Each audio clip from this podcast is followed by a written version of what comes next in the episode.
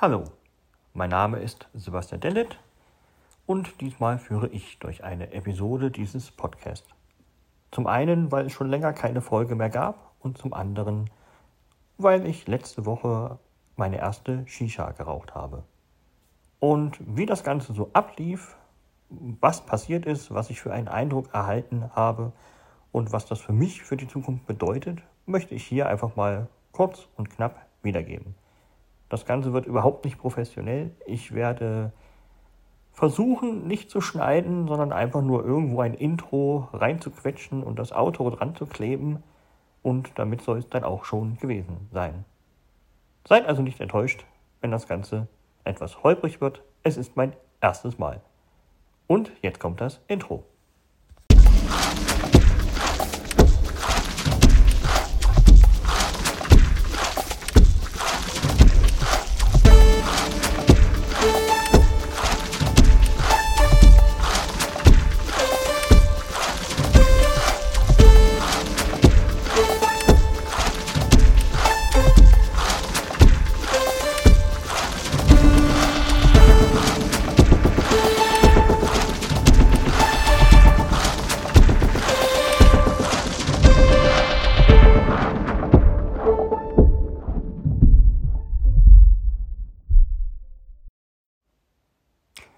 Tja, wie kam es zu der ersten Shisha in meinem Leben? Nun, ich habe schon doch einige Zeit lang recht viel geraucht. Ähm, momentan tue ich das eigentlich nicht. Ab und zu rauche ich noch, ja. Aber sonst eher weniger, sage ich mal. Kein, hm, wie nennt man das heutzutage, kein Raucher mehr in dem Sinne. Ähm, ich hatte auch mal eine E-Zigarette probiert, eine Zeit lang. Das war nicht so der Knaller. Wobei man da ja auch sagen muss, da gibt es so viele verschiedene Varianten, dass ich wahrscheinlich einfach nur den billigsten Scheiß gekauft habe. Pech gehabt. Tja, und ich hatte mir schon ab und zu vorgenommen, eine Shisha zu rauchen. Und letzten Sonntag eben war ich bei einem sogenannten Bistrorante. Und das ist bei mir hier in Nürnberg in der Nähe einer U-Bahn-Station. Und da war ich mit ein paar Bekannten und dachte mir, Mensch, morgen hast du Urlaub. Du hast schon ein paar Mal drüber nachgedacht, hier einzukehren und eine Shisha zu rauchen. Und dann habe ich das dann letzten Endes auch gemacht. Das war an dem Tag auch das erste Mal, wo ich gefragt wurde, ob ich eine rauchen möchte. Also passte irgendwie alles zusammen. Gut, wir hatten erst ein wenig gespeist, wie man das so macht, ein Bierchen getrunken und dann ja, ging's los mit der Shisha. Und für mich gingen dann auch die Probleme los, weil was will ich haben? Ich kenne mich nicht aus und kannte mich in dem Moment noch weniger aus. Und dann sind natürlich solche Fragen wie, äh, nach was soll schmecken, was soll drinnen sein, mehr fruchtig, mehr minzig, stärker, schwächer, äh, was weiß ich. Ich hatte keine Ahnung und sagte nur, ich habe keine Ahnung, genau, ich habe keine Ahnung. Das war das, was ich gesagt habe. Und äh, das, äh, nachdem wir das geklärt haben, dass ich wirklich keine Ahnung habe und das vielleicht, weil ich ja totaler Anfänger bin, man nicht so stark und vielleicht auch nicht so minzig, weil das wohl für Anfänger nicht so toll ist, ich weiß es nicht. Das ist was Fruchtiges mit ein bisschen Minze. Ja, sowas sollte es dann werden. Tja, ein paar Minuten später kam dann eben jemand vom Personal da angestiefelt und fragte erstmal, soll man die Shisha auf den Tisch stellen oder auf dem Fußboden? Und ich dachte mir, auf dem Fußboden. Hm. Nee, das machen wir mal lieber nicht, weil wenn ich aufstehe und irgendwie, warum auch immer, das vergesse, dann rammel ich die um. Da hat keiner was von auf den Tisch stellen. Hat er auf den Tisch gestellt, hat halt das Ganze angezündet, einen Schlauch dran geschraubt, mir in die Hand gedrückt und los ging's. Ja, dann habe ich mir erstmal das Gerät angeschaut und ich musste sagen, was für ein Eumel oder auch Oschi. Es ist wirklich, äh, ja. Ich musste mich danach ein bisschen belesen und habe jetzt rausbekommen, dass solche Shishas wohl in den unterschiedlichsten Größen erhältlich sind. Also es gibt kleinere für 40 cm und in so Shisha-Bars sind es halt 60 bis 90 cm. Ich habe das Ding jetzt nicht gemessen, ähm, aber ich bin jetzt nicht der Kleinste und wenn ich da mit geradem Rücken saß, war mein Kopf immer noch unter dem Kopf der Shisha. Und da kommen wir auch kurz zum Aufbau. Weil ich habe ja dann versucht, das ganze Ding A mir mal zu befummeln, um das Ganze mal ja, zu erkennen. Und es war nicht wirklich mit dem übereinzubringen, was ich vorher mir darunter vorgestellt habe. Also man hat dann halt so ein Riesending da stehen und unten halt, ich sag mal, bauchigen Körper. Das ist das, wo im Prinzip das Wasser drin ist. Danach folgt im Prinzip ein längeres Stück. Das ist dieser, ich sag mal, Rauchkanal oder es hat auch einen speziellen Namen. Bitte nicht erschlagen, dass ich jetzt mit diesem Namen nicht um mich werfen kann. Am besten Wikipedia fragen, die wissen das ganz gut. Und dann kommt im Prinzip der Kopf. Auf diesem Kopf sind dann in dem Fall ein paar Kohlen drauf gewesen und ja, irgendwo mittig dann wahrscheinlich die Mischung.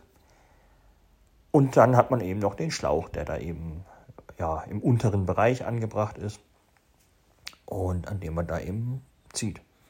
Ich habe dann auch gefragt gehabt, wie man das eigentlich macht. Mehr auf Backe oder Lunge oder ob es da irgendwelche speziellen Techniken gibt. Und dann war im Prinzip die Antwort nein.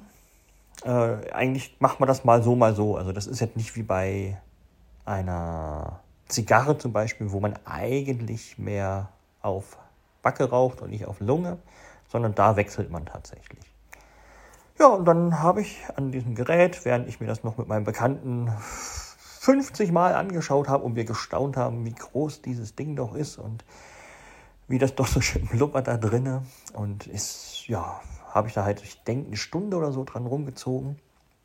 Mal ein bisschen kräftiger, mal ein bisschen mit ja, weniger Bums, mal Lunge, mal eben einfach Backe, äh, mal so tief, wie ich einfach nur ziehen konnte, ähm, ja, mal mehr gepafft, also alles Mögliche. Und ich sag mal, generell war es geschmacklich, ja, es ging auf jeden Fall mehr ins Fruchtige als ins Minzige. War auch natürlich kühl, was ja auch das Wasser letzten Endes bewirken soll. Und es war eine sehr nette Erfahrung, muss ich sagen, so für mich. Also ich habe mir aber auch gedacht, ich würde das jetzt nicht so oft machen. Es ist ganz nett, wenn man draußen mit ein paar Leuten sitzt und da gemütlich an so einem Teil da rumnuckelt. Das ist, denke ich, doch ganz nett. Auch ein relativ netter Zeitvertreib. Man trinkt dann auch weniger Bier. und ähm, ja, es gibt da sicherlich auch geschmacklich eine Masse an ähm, Aromen, die man da äh, rauchen kann oder ja doch rauchen kann. Und ich habe auch gelesen, Cappuccino soll es wohl auch geben. Nun gut. Ähm, auf jeden Fall ist es was, was ich sicherlich ab und zu machen werde, vor allem weil man eben so lange daran umarbeiten kann. Weil es geschmacklich auch mir, ja doch, auch wenn es interessant war, trotzdem gefallen hat.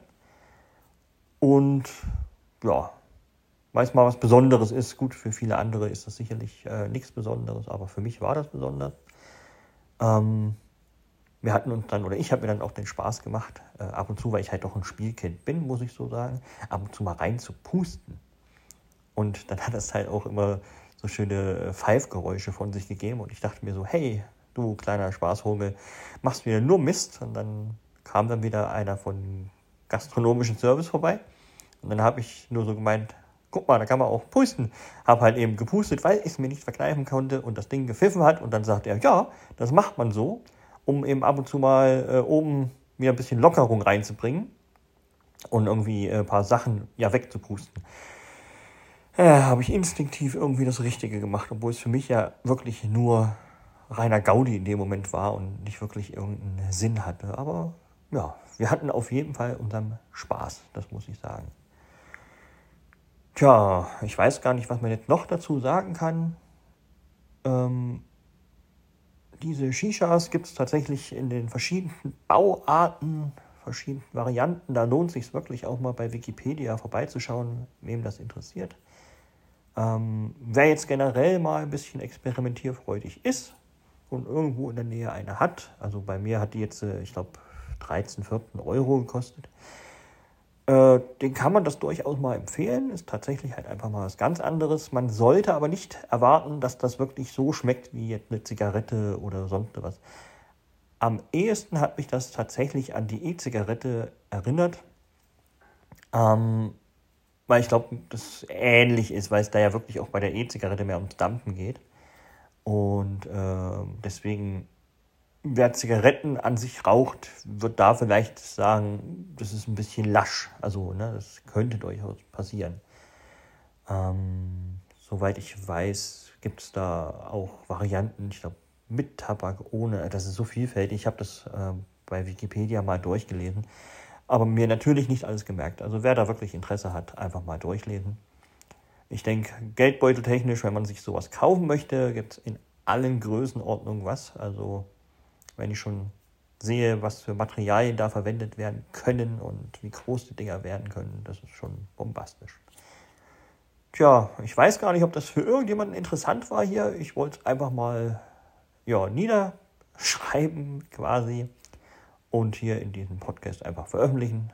Ich hoffe, dem einen oder anderen hat es vielleicht wenigstens mal ein wenig gezeigt, was eine Shisha so ist, was einen erwartet. Und ja, vielleicht mag der eine oder andere das auch mal probieren. Ich wünsche noch einen schönen Tag. Du hörtest eine Produktion von Blinzeln Media.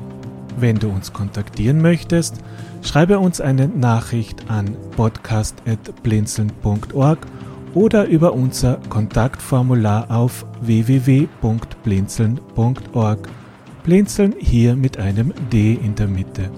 Sprich unter 051 65 43 94 61 auch gerne einen Audiobeitrag auf unseren Podcast Anrufbeantworter und dann können wir deinen Beitrag gerne in einer unserer nächsten Sendungen verwenden.